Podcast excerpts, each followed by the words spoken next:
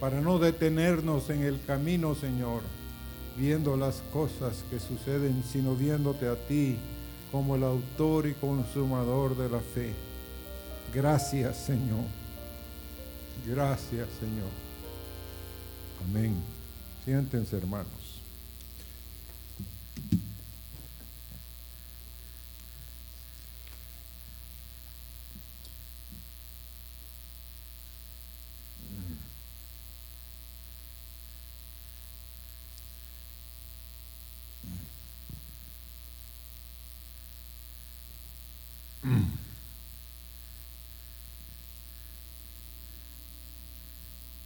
Esta mañana queremos hablar que nuestra condición de hoy no es la final o definitiva. ¿Oyeron eso? No importa, le van a oír, dónde te hayas metido, dónde estés. Dios te puede sacar si tú quieres. Porque Él quiere. Y Isaías se casó con una profetisa, alguien de su mismo llamamiento. Dice en Isaías capítulo 8, verso 3 y verso 18 y me llegué a la profetisa, la cual concibió y dio a luz un hijo. Y me dijo Jehová,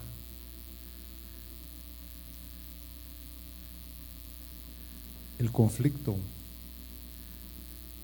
de hoy es que no creen que Dios habla por medio de hombres de situaciones y de circunstancias. Pero a este hombre Dios le dice, y me dijo Jehová, ponle por nombre Maher, Maher Salat Hasbasas, que significa en el despojo se apresura, la presa se precipita. Y en el verso 18 Isaías escribe, he aquí yo y los hijos que me dio Jehová somos por señales y presagios en Israel. ¿Cuántos de nosotros podemos decir eso? Yo anhelo, hermanos, que mi descendencia sea un presagio, una señal. Amén. Y que nuestros hijos tengan en alta estima no solo ser hijos nuestros, sino que sean hijos de Dios. Porque los hijos nuestros, si son solo hijos nuestros, son hijos terrenos, pero si aman y se encuentran con Dios, serán hijos de Dios por hoy y por la eternidad. ¿Cuántos de ustedes han oído del mejor bateador del mundo? ¿Mm? ¿Algunos de ustedes han oído quién fue uno de los mejores bateadores del mundo? ¿Eh? Baby Ruth fue uno, pero Andrew Curro, un panameño, tenía esa fama. Pero de este les quiero hablar de otro niño que fue escuchado hablando solo mientras paseaba majestuosamente en el patio trasero, vistiendo su gorra de béisbol y cargado con un bate y una pelota. Y él gritaba, soy el mejor bateador del mundo. Anunciaba entonces, tiraba la pelota al aire, hacía el movimiento para batear y fallaba. Strike one, strike uno, decía él. Gritaba impávido, tomaba la pelota y decía nuevamente, soy el mejor bateador del mundo. Tiraba la pelota al aire y cuando descendía hacía otra vez el movimiento para darle y fallaba. tú, es rey dos.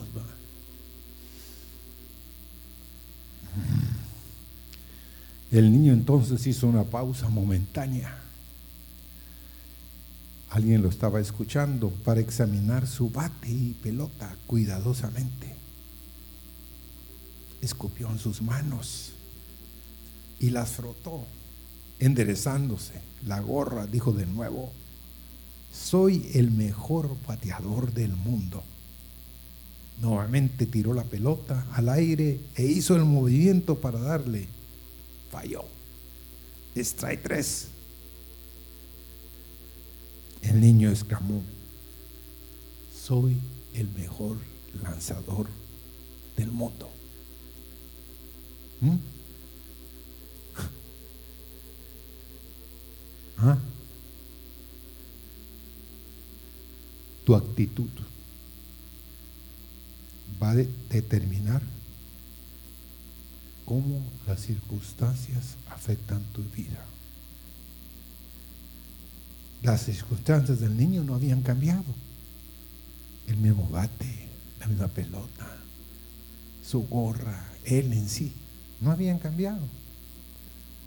Pero su actitud optimista lo impulsó a dar un significado motivante a lo que había ocurrido. Hay muchos aquí que desearan urgentemente cambiar las circunstancias. ¿Sí o no?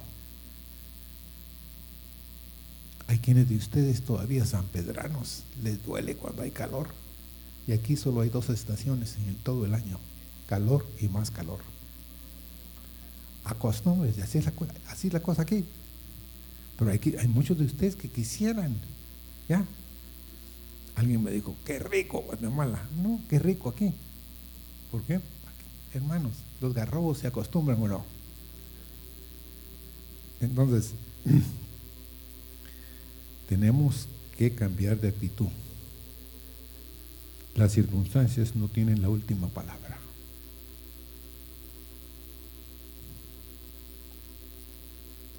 Ahora, Isaías fue uno de los profetas más excelsos que Dios levantó ahí en Israel. Pero a mí me impresiona Isaías. Isaías era el escribiente cerca del rey. Era un hombre bien estudiado. Y oigan lo que dice en Isaías 1, verso 2, 3 y 4. Oíd cielos y escucha tu tierra porque habla Jehová. Crié hijos y los engrandecí y ellos se rebelaron contra mí. El buey conoce a su dueño y el asno el pesebre de su Señor. Israel no entiende, mi pueblo no tiene conocimiento. Oh gente pecadora, verso 4, pueblo cargado de maldad, generación de malignos, hijos depravados, dejaron a Jehová, provocaron a ira al santo de Israel, se volvieron atrás. ¿Cómo nos sienta esa imagen a nosotros. Ah, no. Nosotros no somos, nosotros somos eso. Ese es Israel. Tú y yo somos Israel. Dios no le está hablando a extraños. A la gente del mundo no le está hablando Dios. Aquí le está hablando a, a ti y a mí. Pero nosotros no creemos a lo que este hombre está diciendo. Primero dice él, oí cielos. ¿Dónde está la iglesia hoy? La iglesia espiritual, ¿dónde está? ¿Aquí? ¿O está en los cielos? A ver, hermanos, Efesios 2.6 dice, nos hizo sentar en los lugares celestiales con Cristo, no nos sentará, nos hizo sentar. Pero nuestra mente no acepta tan fácilmente que estamos allá. Porque somos tan terrenos, hermanos, somos como los árboles aquí, que echamos raíces en la tierra, raíces y raíces, y no queremos ser desarraigados. Pero Dios tiene otros planes. Entonces, dice también 1 Corintios 15, 49, vamos ahí, 1 Corintios 15, 49. Hemos traído la imagen del terrenal, pero traemos también la imagen del celestial. ¿Cómo es posible que aquí, hermanos, miserable de mí, dijo Pablo, ¿cuántos de ustedes pueden decir eso? ¿Quién me librará de este cuerpo de muerte? Pero Pablo no se quedó ahí, sino dijo, gracias doy a Dios por Jesucristo, quien me ha librado de la muerte y del pecado. Él sabía qué estaba pasando, a dónde iba. ¿Cuántos de ustedes creen que Dios es un Padre perfecto? ¿Y cómo puede Dios, un Padre perfecto, tener hijos como nosotros? ¿Cuántos de ustedes han enfrentado en la vida con padres malvados, malos y con hijos santos? ¿Mm? Hay una familia allá en Hebrón. Miren, el papá es todo lo que ustedes nunca pensarían ser. Ese hombre es. Y los hijos tocan predican. Son tremendos. Uno dice, pero, ¿y su papá pues? Hermanos, ¿quién es nuestro verdadero Padre? Podemos venir de hombres totalmente impíos, pero nosotros tomar la decisión de no seguir en ese camino. No lo quiero, Señor.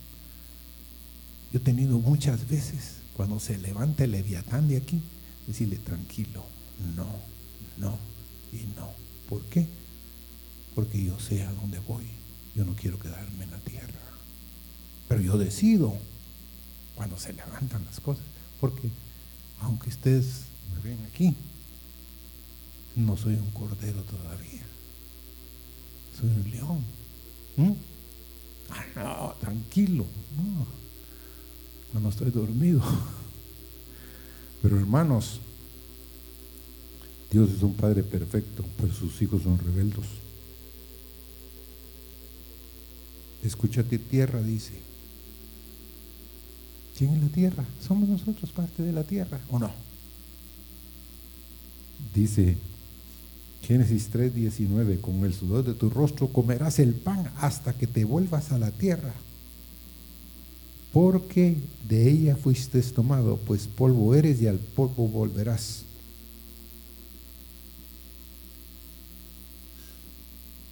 ¿Habla Jehová, hermanos? ¿O no habla? Sí, somos el polvo.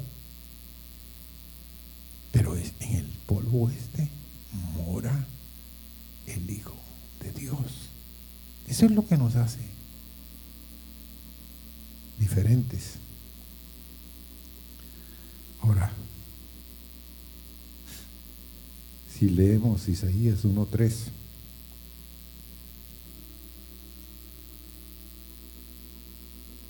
el buey conoce a su dueño y el asno el pesebre de su señor. Qué vergüenza, hermanos. ¿O no les causa vergüenza eso a ustedes? Peores que los bueyes y los asnos, sin conocer a nuestro dueño.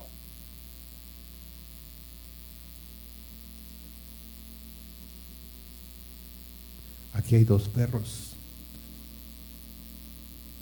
capitán y el Chase. Uno obediente a lo sumo, el otro rebelde a lo sumo. Dos. Y los dos son amigos. Entonces a veces tomo a uno y no dejo salir al otro y lo acaricio. El otro sale y ni siquiera me voltea a ver. Pero al rato viene y empieza a sobarme la pierna para que le haga lo que le hice al otro. Pero al principio, ¿eh? No huelo ni yedo. Así, hermanos. Pero imaginen cuánto uno puede aprender observando la actitud de ellos. La actitud del, capitán. El capitán es tan noble, hermanos, que lo saco y le digo, no, véngase. Y se viene otra vez, y se mete otra vez. El otro le digo, le abro la puerta, se sale, lo llamo, hasta que él quiere y vuelve. Pero son diferentes. Gracias a Dios cuidan aquí. Entonces, pero sí nos causa vergüenza esto que Dios nos diga de que el buey conoce a su dueño y el asno el pesebre a su Señor. Pero tú y yo no entendemos, su pueblo no tiene conocimiento.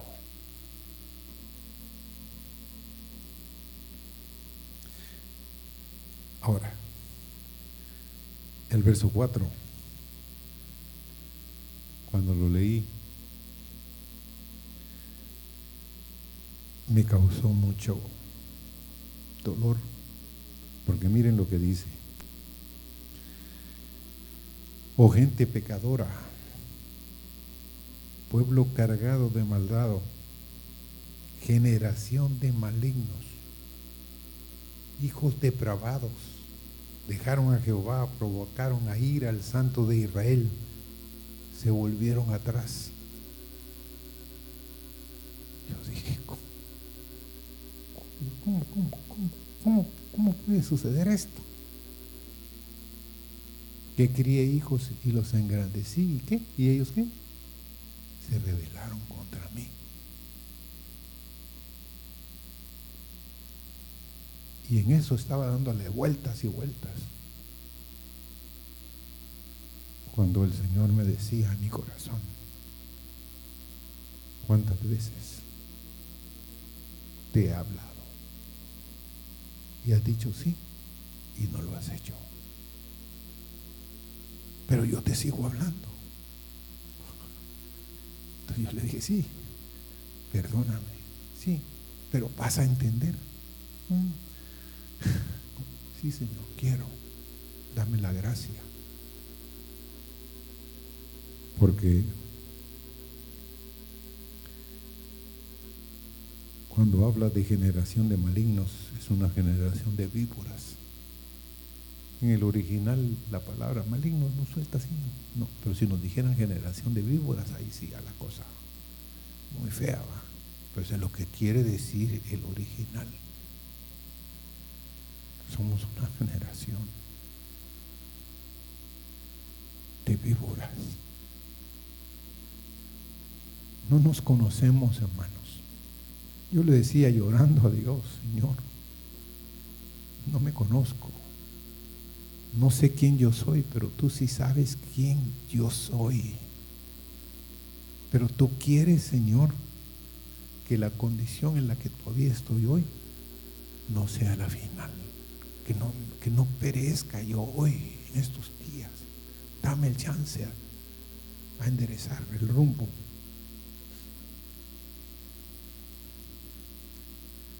Porque dejaron a Jehová, dice, se volvieron atrás.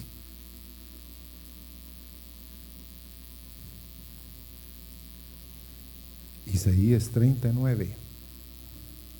Hay quienes de ustedes igual que yo, no se tragan luego las cosas. Y empecé a buscar todas las palabras en las cuales Dios le habla a Jeremías, le habla a Isaías. Y en el capítulo 30 de Isaías y verso 9 dice, porque este pueblo es rebelde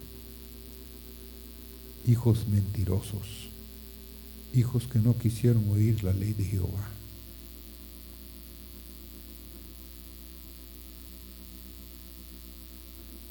Este es el único pueblo que ha abandonado a Dios. Porque el mundo, hermanos, no ha abandonado a Dios. Somos nosotros, es Israel, los que han abandonado a Dios. ¿Saben ustedes de que da dolor que Israel sea un centro en Tel Aviv de la sodomía y del lesbianismo, hermanos. Ustedes podrían concebir eso. Hay tal prostitución en Israel y en Tel Aviv y todas alrededor de Jerusalén que se asustarían ustedes, hermanos. Por eso es que Dios lleva tanto COVID ahí. Van por la cuarta vacuna. Y cada vez, dicen ellos, vamos disminuyendo los contagios.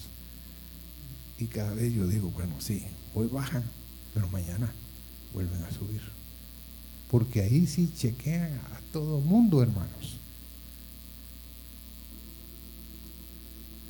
Y están siendo tratados tremendamente. Pero son obstinados y se levantan de las cenizas.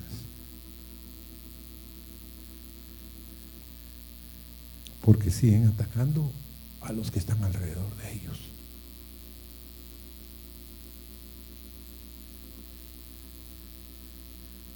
Pero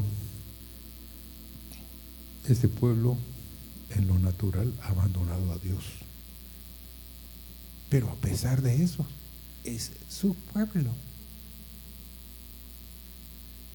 Son su nación.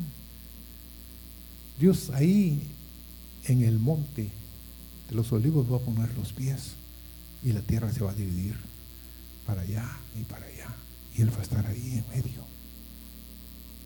Increíble que Dios haya escogido ese pedacito de tierra, pudiendo haber escogido Honduras, hermanos, ¿o no?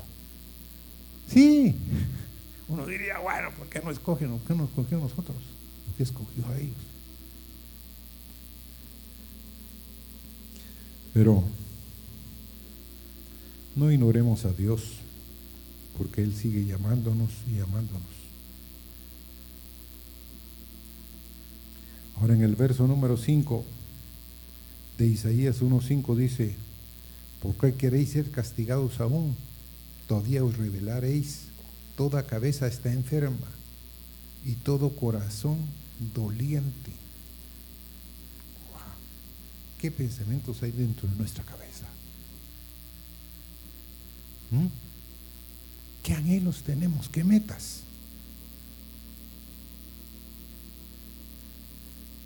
Aquí hoy hay hombres y mujeres que van a abandonar a sus padres o van a abandonar al Señor por cosas materiales, por cosas de esta vida. Y es mejor que se los diga, hermanos. Un día me dijo a mí el gerente general de Colgate, yo voy a creer en lo que hablas cuando te pongas en el plato, pero no cuando te metas la mano a la bolsa y des unas monedas unos quetzales. Yo quiero verte en el plato entero. Y el día que tomé la decisión de salir de ahí, fui a la oficina. ¿Se acuerda aquel comentario hace cinco años? ¿Cuál? De que usted iba a creer en el mensaje. Si me ponía en el plato me voy, no regreso, a pesar de que usted me dio una palabra y no la cumplió, pero yo le di mi palabra que llegaría el día, y este es el día, porque muchos de ustedes no saben. siendo yo un ingeniero después de 18 años en ese lugar, una mañana a las 7 y cuarto de la mañana subiendo las gradas con Elba, porque las oficinas estaban en el segundo piso. Y ahora en esa época el gerente de planeamiento y distribución de Colgate. Y al final de las gradas me dice el gerente general, ese no es tu lugar. Tú no eres de aquí. Tú no eres un hombre de compañía, de la compañía. Como que desperté. Y le dije, es cierto, yo no soy de aquí. Yo tengo que salir de aquí porque ya hay demasiadas cosas que me atan. Y, pero imagínense lo que él era un hombre impío. Lo que me dice ahí, yo, cierto, le dije, me voy a ir. Hagamos un. ¿Cuál pacto? Deme todo mi tiempo. Me voy. Está bueno, me dijo. Cuando se enteró que eran 130% y que yo ganaba, como dijo el hermano Marvin, te vendrías aquí a trabajar al ministerio por la mitad o el tercio de lo que ganabas en Colgate. Voy a hablar con la doña, dije, porque ellas dicen que ¿ah? hay quienes de ustedes, yo les he dicho, si quieres ir a ver un campo allá, te mantenemos un año. ¿Por qué? Porque tengo carga por Honduras. Entonces me dice el gerente, bueno, vamos a verlo.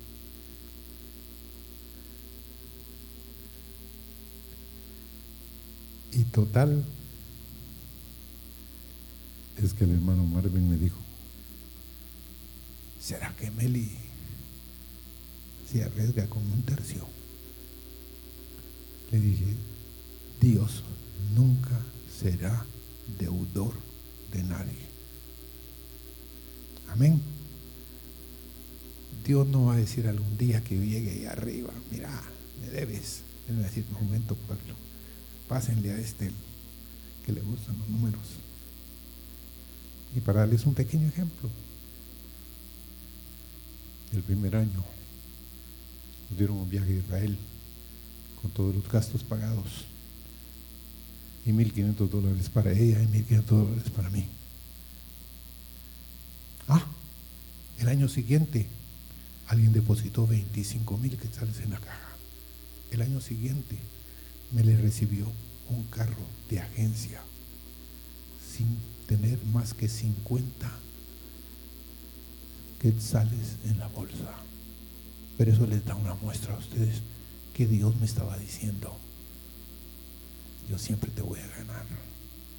Colgate no va a darte más de lo que yo te he dado. Entonces nunca tengan miedo de servir al Señor si Dios os está llamando, hermanos. Porque un triste será que un día digan ustedes, pero si Dios me llamaba en la mañana, me instaba a que fuera en la tarde, en la noche, y yo me resistía. Y mis hermanos, así cada año era así. El pastor Mario me decía, ¿Cómo te fue este año? Bien, Dios me pagó un 10% más que colgate. A ver, dame un ejemplo, me dijo. Este año le dije, yo estaba en una oficina y tú llamaste. Y nos mandaste de viaje. Fuimos en carro desde Guatemala a Monterrey, de Monterrey fuimos a Dallas, de Dallas, fuimos a visitar a unos hermanos en, en Chihuahua. Y esa vez yo recibí una ofrenda de mil dólares de una iglesia por un mensaje Pero eso es para darles una muestra a ustedes, no para que digan ustedes, qué suerte tiene este. No, no es suerte, hermanos. No, es Dios. Es Dios. Hermanos, no tengan temor de servir a Dios. El Señor habla a su cuerpo. Ahora, dice que somos desde la planta del pie hasta la cabeza. No hay cosa sana, sino herida, hinchazón y podrida llaga. No están curadas, ni vendadas, ni suavizadas con aceite. Uno lee estos versos y en lugar de levantarse el pobre boxeador quiere estar allá en la, luna, porque cada vez es más fuerte. Pero hermanos, ¿cuál es la solución para nuestras llagas? Para problemas, para suciedades, para cosas que están en oculto nosotros, que, que nadie sabe, creemos nosotros, pero Dios sí la sabe. Y esto que les acabo de leer del verso 6 que somos desde la planta del pie hasta, hasta la cabeza, no tenemos cosa sana, es una revelación de nuestra condición espiritual. Hoy en día, el hombre espiritual, hay una sustancia en él, hermanos. Mi esposa me preguntó, y, y Busquen ustedes también. Jesús resucitado se sienta a la mesa y les dice a los discípulos, porque ellos decían que era un espíritu, él tenía un cuerpo espiritual, pero era un cuerpo. Y él les dice, bueno, ¿tenéis algo de comer? Y posiblemente el maestro estaba hambriento, hermanos. ¿O no? Dice que se comió una cosa y, un panal de miel y de, un pescado. Y después se despidió de ellos y se pasó por las paredes. La comida no se quedó ahí. ¿Qué pasó con la comida, hermanos? ¿Mm?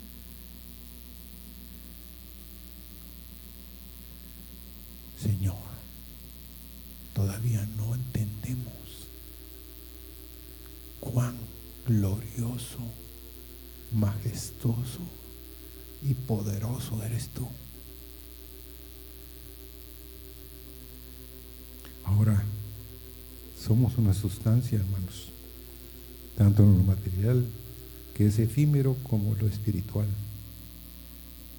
Pero las caídas nos han dado heridas, hinchazones, llagas sin curar. Hay mal olor a veces. Pero si llegamos a Él, seremos lavados, limpiados, curados. Porque Él venda las heridas y Él sabe qué es lo que hace falta. Ahora, ¿cuántos de ustedes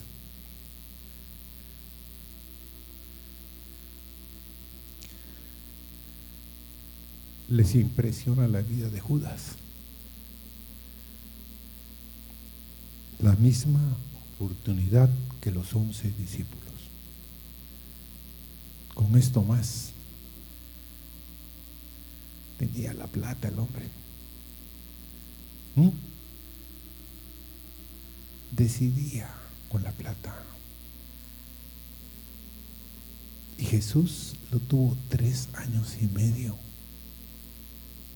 aunque usted no lo crea, comiendo a la par de Jesús. Juan estaba de este lado y Judas estaba aquí.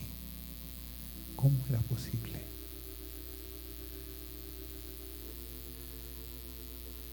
Cuando Judas llegó a Cristo, él cubrió su vendaje, su llaga. Pero un día esa protección esa suciedad que tenía en su llaga fue quitada. Entró y se perdió. Era ladrón, hermanos. cada día tenía la oportunidad de ser sanado, pero no lo aprovechó. El aceite que fluía de Jesús el Nazareno era un aceite continuo. Lo que hablaba Jesús, hermanos, tenía vida, tenía la unción de lo alto, tenía el peso del Hijo de Dios. Pero él no aprovechó, porque su problema estaba con el aceite. Él consideraba un desperdicio el aceite. Él fue de los principales que dijo cuando la mujer derramó sobre Jesús el aceite. Él fue el que dijo, qué desperdicio. Los discípulos también lo dijeron, porque se pudo haber vendido de 300 denarios. Eso era 300 días de trabajo, o sea, un año de trabajo esa mujer derramó en Jesús para tener un año guardado. Esa mujer no sabemos cuántos años trabajó para comprar ese aceite. Pero para Judas fue un desperdicio. Fue ofendido. No expuso su corazón a las heridas. La unción venía. Pero él no se inmutó. Al final vendió al Señor. Se manifestó su amor al dinero. Porque si todos tenemos cierto, cierta debilidad ante los centavos, ¿sí o no? No, ante los pesos. O ahora ante los 200 pesos que ahora vale la moneda de empiras. O más, vamos por arriba. Pero sí tenemos un poquito de problema. Pero tenemos que cuidar eso en nuestro corazón, hermanos. Porque Judas estaba cerca del Señor, pero menospreció las oportunidades de cambio.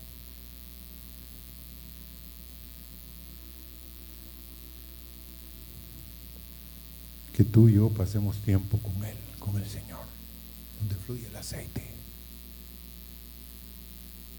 Nuestras debilidades van a ser sanadas. Porque ahí vamos a recibir la porción que necesitamos para esa llaga en nuestro corazón. Ahora, queremos leer el verso 9.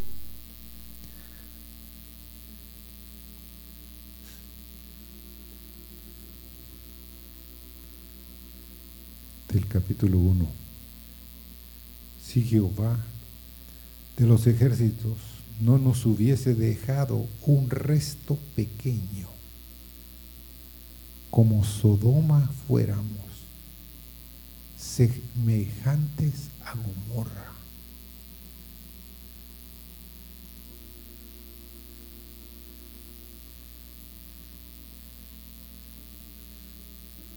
Muy pocos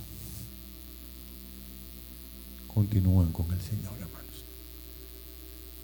¿Saben eso ustedes?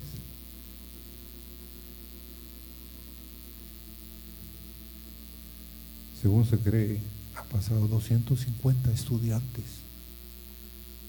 por el Instituto Bíblico expuestos a la unción de, no solo del hermano Marvin, sino de muchos siervos que han compartido ahí. Pero la hermana Bárbara me dio una cifra. Una vez yo le hice la pregunta, ¿cuántos están en el camino todavía? Un 15%. ¿Cómo? Y hay lugares, me dijo, que el 10%. Hay iglesias que han mandado a sus hijos y han estado aquí los dos años, han regresado y a los dos años han salido fuera. Y la hermana me lo dijo casi llorando. ¿Pueden ustedes imaginar eso? El 15% de 200 son 30 personas.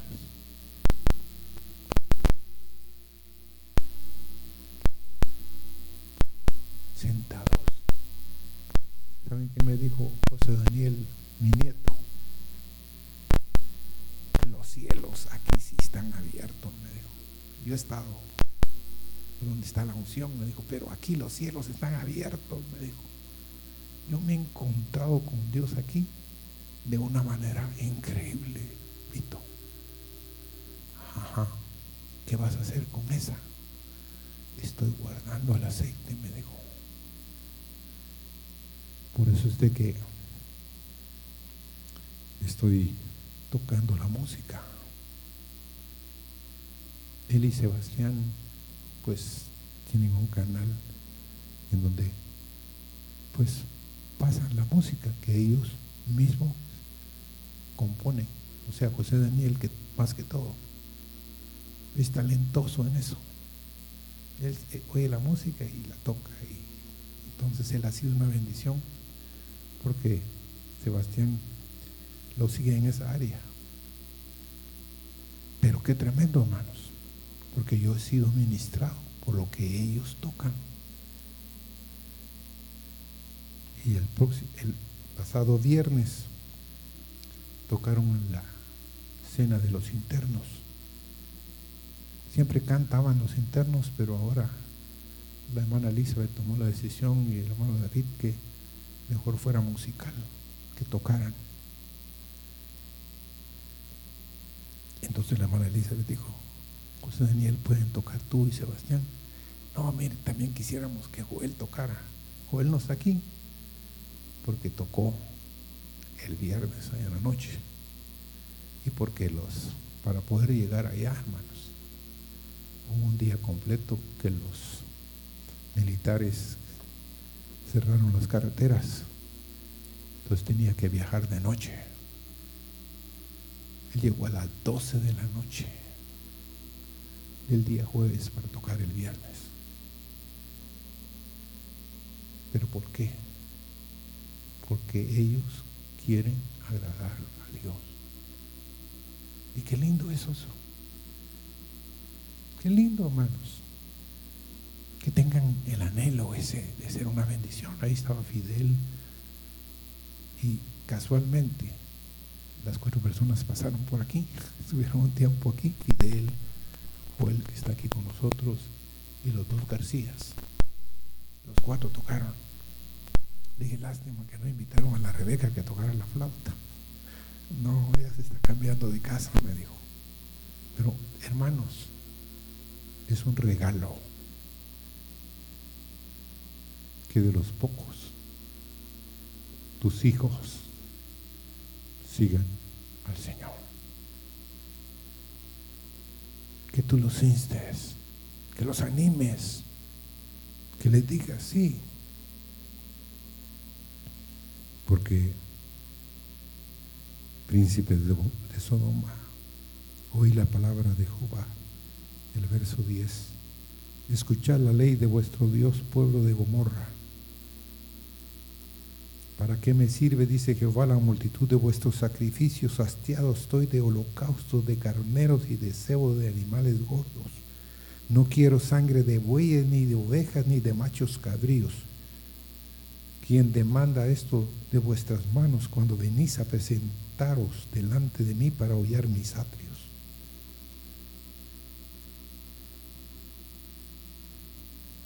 Pero Dios, hermanos, es tan bueno y tan misericordioso que habla en el verso 16 y 17 y ahí terminamos. Dice, lavaos y limpiaos. Quintad la iniquidad de vuestras manos de delante de mis ojos. Dejad de hacer lo malo, aprended a hacer el bien. Buscad el juicio, restituid, restituid al agraviado, haced justicia al huérfano, amparad a la viuda. Lavaos y limpiaos. La palabra nos puede lavar y limpiar. Y ahí les paso el, el examen. Dos capítulos me faltan. Iría al día y estoy tratando de leer la Biblia dos veces en el año. Es una batalla.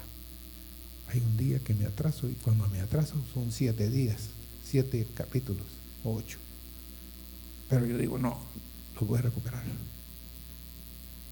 Pero muchos de ustedes deben, con la ayuda de Dios y que extienda su misericordia sobre usted, leer las palabras de Dios, que son vida, vino y gozo. Lavados y limpiados. Deja de hacer lo malo. Es arrepentimiento, dejar de hacer lo malo.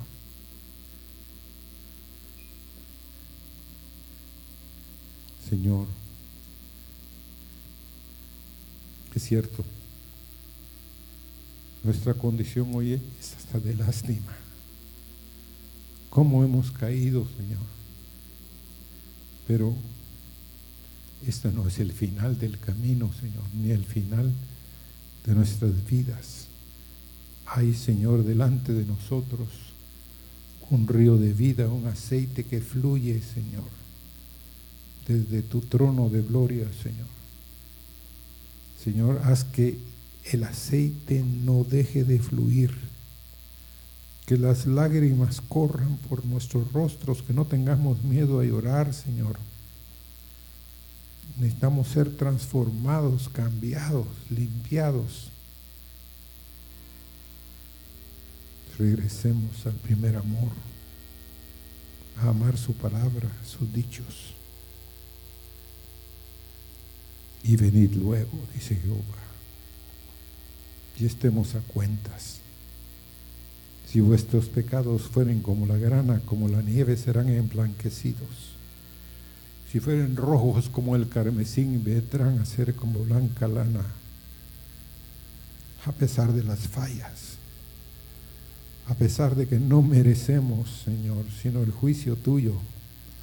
Tú has venido y te has entregado para que nuestros pecados sean borrados y sean como la nieve, Señor, emblanquecidos. Tú estás dispuesto a perdonarnos. Señor, que volvamos a ti.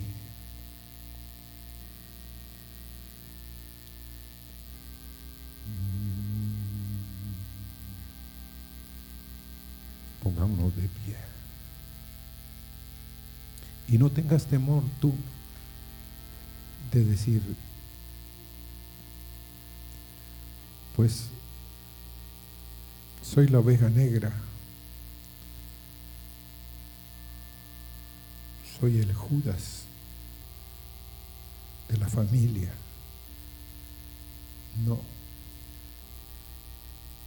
Señor, mientras vida y esperanza, mientras vida, Señor, tú puedes hacer que nosotros seamos cambiados, que no sigamos siendo rebeldes, porque seremos consumidos a espada, que no amemos sino la restitución, el agravio. Los que regresan a Dios serán limpiados, Señor.